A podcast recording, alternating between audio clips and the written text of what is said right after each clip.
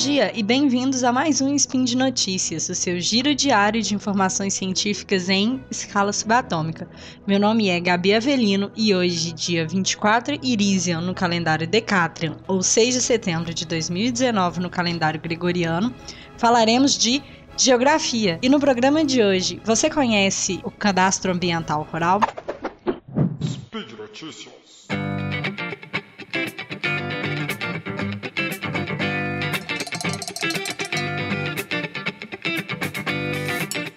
Bom, então, gente, esse é um assunto que é, ele não é muito presente no nosso cotidiano, principalmente porque somos populações urbanas, né? É, em sua maioria, claro. Bom, o CAR, ele é um cadastro ambiental que foi criado é, em 2012, né, na lei 2551, que é o nosso Código Florestal em vigência.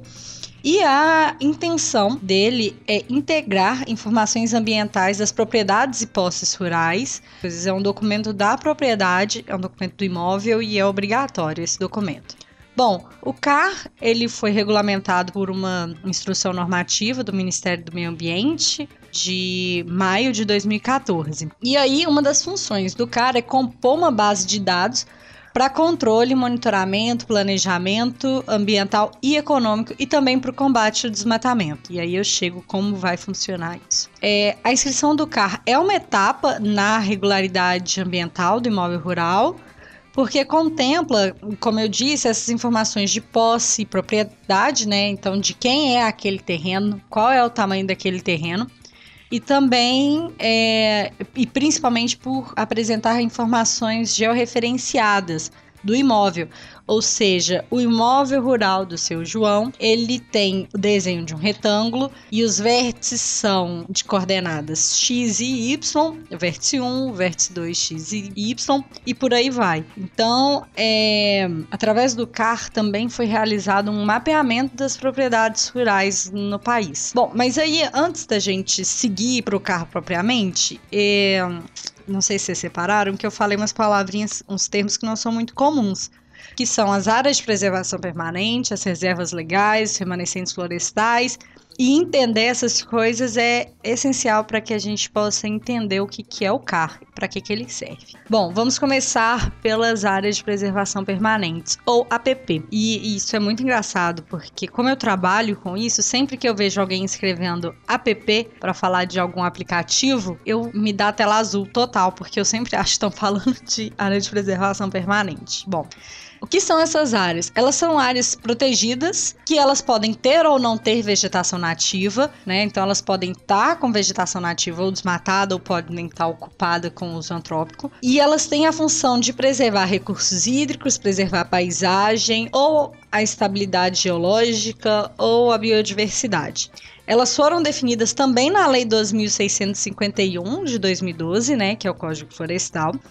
E aí, exemplos de APP. As margens dos rios, e aí ela é variável de acordo com a largura do rio. É, área de, no entorno das nascentes, então, a 50 metros no entorno de uma nascente é uma área de preservação permanente veredas, topos de morro, e aí a importância dos topos de morro, porque normalmente são áreas de recarga dos aquíferos. As encostas com declividade superior a 45 graus também são, porque dependendo do impacto que você causar ali, você vai causar um deslizamento. Então, a APP é uma área de preservação permanente e ela é meio imposta mesmo é, arbitrária a definição dela, mas tem um motivo. E são essas, existem mais alguns outros tipos de APP também. É, o ideal é que essas áreas não tenham sofrido nenhum tipo de intervenção. Então, idealmente, elas teriam vegetação nativa, o que não é o caso. Então, existem áreas de APP que já foram intervidas, elas podem estar desmatadas, elas podem estar cimentadas. É, mas ali não deixa de ser uma app. Aí a gente entra num outro aspecto do CAR, que é a de regularização ambiental, né? Depois a gente chega. Bom, a outra, o outro termo que é importante aqui é a reserva legal. Ainda seguindo o que diz o Código Florestal Brasileiro, a reserva legal é uma área que todo imóvel rural tem que destinar. Que área é essa? É uma área de preferência de vegetação nativa, então não ocupada, não intervida ainda, que não seja inferior a 20% do imóvel. É, então, todo qualquer imóvel rural, de qualquer tamanho que ele tenha, ele tem que ter essa. Ele tem que destinar 20% da sua área para área de reserva legal. Então, vamos imaginar que é um imóvel de 100 hectares. 20 hectares desses 100 tem que ser área de reserva legal. Então ali você não vai poder fazer intervenções. É uma área que se hoje não tiver cobertura vegetal, não tiver cobertura nativa, você vai ter que providenciar a regularização dessa área e também é através do CAR isso. E aí, existem situações de imóveis rurais que não tem 20% da área disponível para fazer isso. Ou é tudo de cultura, ou é tudo de pastagem, por aí vai. É possível compensar essa área numa outra propriedade. Então imagino, o José, ele não tem os 20 hectares, né, da fazenda dele de 100, das terras dele de 100 hectares. Ele não tem os 20 para destinar à reserva legal. Então, ele vai fazer um acordo com o João e aí os 20%, os 20 hectares do José estarão na propriedade do João. Então, o João vai ter, além dos 20% da propriedade dele, os 20 hectares do José como reserva legal. Para isso acontecer, é importante que seja no mesmo bioma. Então, os dois têm que estar no Cerrado, os dois vão estar em é, Mata Atlântica, enfim, e preferencialmente na mesma bacia hidrográfica. Então, imagine que os dois estejam na bacia hidrográfica do Rio São Francisco risco. Aí é uma situação ideal. Mas caso não possa ser na mesma bacia, é prioritário que seja no mesmo bioma. Aí outra coisa, a reserva legal não pode ser APP. Então imagine que lá uma fazenda, voltando para as fazendas 100 hectares, a gente tenha APP nela e por coincidência a gente tenha 20 hectares de APP. Então a gente tem que ignorar esses 20 hectares de APP e acrescentar outros 20 hectares que vão compor a reserva legal.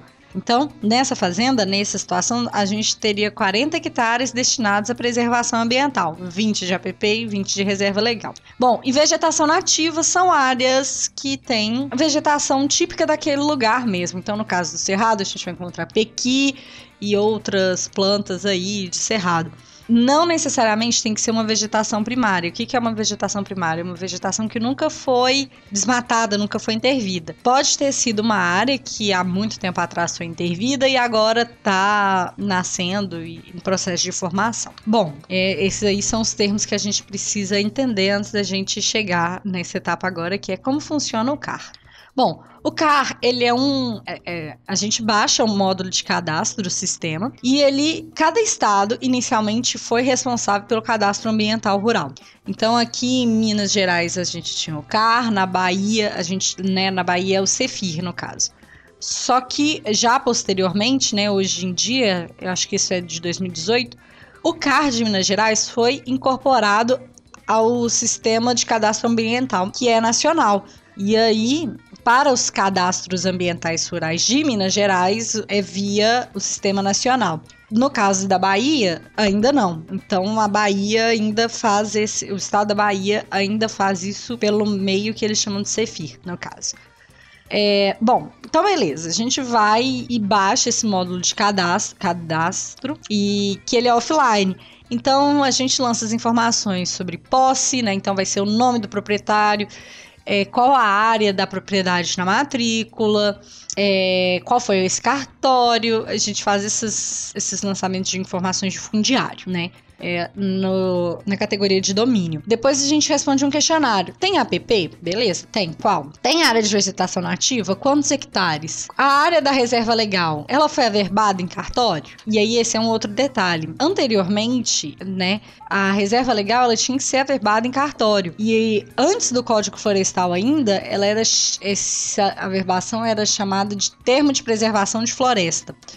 Então, o José ia lá no órgão ambiental do estado dele e fazia um acordo e dizia: olha, é, vou preservar aqui dos meus 20 hectares e eles vão ser essa área aqui. Então, ele fazia um memorial descritivo, descrevia os vértices e tudo mais da área que ele pretendia preservar. E isso ia ser averbado na matrícula do imóvel. Então é comum alguns imóveis rurais a gente pegar a matrícula e ter a informação da preservação de floresta, como era chamado anteriormente. As mais recentes já estão chamando, são chamadas de averbação de reserva legal. Bom, então aí, voltando lá ao questionário no cara, a gente preenche falando que se está averbada, se já existe esse documento. ou se não, se ela é compensada em outro imóvel. E aí, se for compensada em outro imóvel, a gente tem que informar qual é esse outro imóvel e tal. Na parte das informações geográficas, a gente vai lançar a poligonal, né? O desenho da app. Então, onde é essa app, qual é o buffer dela. A gente vai lançar o desenho da propriedade e o desenho da reserva legal. Então a gente alimenta também um banco de dados geográficos que é de consulta pública. É... Bom, depois no módulo de cadastro a gente recebe um recibo de cadastro, que é esse é o documento referente ao CAR. Então é o recibo com um número enorme, são vários caracteres alfanuméricos, e aí esse é o recibo do CAR, esse é o documento. No caso, por exemplo, quando a gente vai lançar uma reserva legal falando que ela está averbada num outro imóvel, a identificação desse imóvel é, é via esse recibo. Bom, em suma, isso é o CAR. O que para que, que serve e, e, tal, como funciona? Bom, as vantagens do CAR, né? Como eu falei anteriormente, a gente tinha que aver, averbar no cartório, né? A reserva legal. Então você tinha que ir com a matrícula do imóvel até um cartório e fazer todo esse lançamento. Como o CAR, é, a reserva legal que você lança lá, que você desenha, é a reserva legal que é oficial daquele imóvel. Então a reserva legal ela vai, ela tem que ser coincidente com a do CAR. É, outra coisa, outra vantagem é o acesso ao programa de regularização ambiental. Então, vocês lembram que eu comentei que a reserva legal, ela idealmente tem que ser de vegetação nativa, mas pode ser que não esteja. Então, é através desse programa de regularização ambiental que o proprietário vai informar para o órgão ambiental como que ele pretende fazer essa regularização. Ah, eu vou deixar a recuperação natural, ou não, eu vou fazer plantio de espécies nativas. E aí isso vai para reserva legal, isso vai para PP, isso serve no caso de algum desmate legal também. É, obtenção de créditos agrícolas, né, já que eles exigem a apresentação do CAR e alimenta uma base de dados de consulta pública, que é o caso que eu, que eu comentei quando a gente lança o desenho das propriedades, o desenho da app e tal. É de consulta pública via SICAR, então, você, na verdade, se digitar no Google car.gov.br, tem um setor de consulta pública onde você consegue acessar todos os desenhos de todos os imóveis rurais que já foram cadastrados. Não só os imóveis rurais, a gente tem acesso as áreas de preservação permanente e as áreas de reserva legal, que né, são áreas de preservação ambiental no geral. É, via esse sistema de consulta pública, a gente não tem acesso a nenhuma informação do proprietário. Então a gente não sabe quais terras são do José, quais terras são do João, nada disso. A gente consegue saber o desenho daquela propriedade. Aquela propriedade ali ocupa 50 hectares e são esses os 50 hectares que ela ocupa. Isso é interessante no caso de estudos de restrição ambiental. É, imagina algum empreendedor, alguém pretende ocupar alguma área e aí ela já tem uma prévia das restrições ambientais que ela vai encontrar. Quais são as áreas de preservação ambiental que ela tem que respeitar? Olha, a PP, que a gente já tem uma base que está sendo alimentada, que é essa do CAR, e reserva legal, que é a mesma base. Então é muito interessante para esse tipo de trabalho. É... E essa mesma base, ela revela uma das principais desvantagens do CAR que é que as informações elas não são confiáveis. É, e aí eu, eu discorro por conta da situação fundiária. É, Para vocês terem uma ideia de como isso aqui, como ela não é uma base confiável. Quando a gente olha o boletim informativo de julho de 2019 sobre a situação do CAR, tá disponível no site do Ministério do Meio Ambiente, mais de 100% das áreas passíveis de cadastramento no Brasil foram cadastradas. Aí você, pera, mas mais de 100% das áreas Quais são essas áreas passíveis? Em 2006, ou seja, 13 anos atrás, foi realizado um censo rural e aí foram mapeadas as áreas rurais do Brasil. É, então, todas essas áreas rurais, há 13 anos atrás, elas eram passíveis de cadastramento. Porém, em 13 anos, a gente continuou sofrendo os efeitos da expansão urbana. Então, a área rural foi diminuindo. É, então, você concorda comigo que, na realidade, o que deveria ter sido lançado no CAR é inferior ao 100% das áreas passíveis de cadastramento, uma vez que esse 100% ele não é verdadeiro mais. Ou seja, a gente tem sobreposição diária no CAR. A gente tem muita sobreposição diária.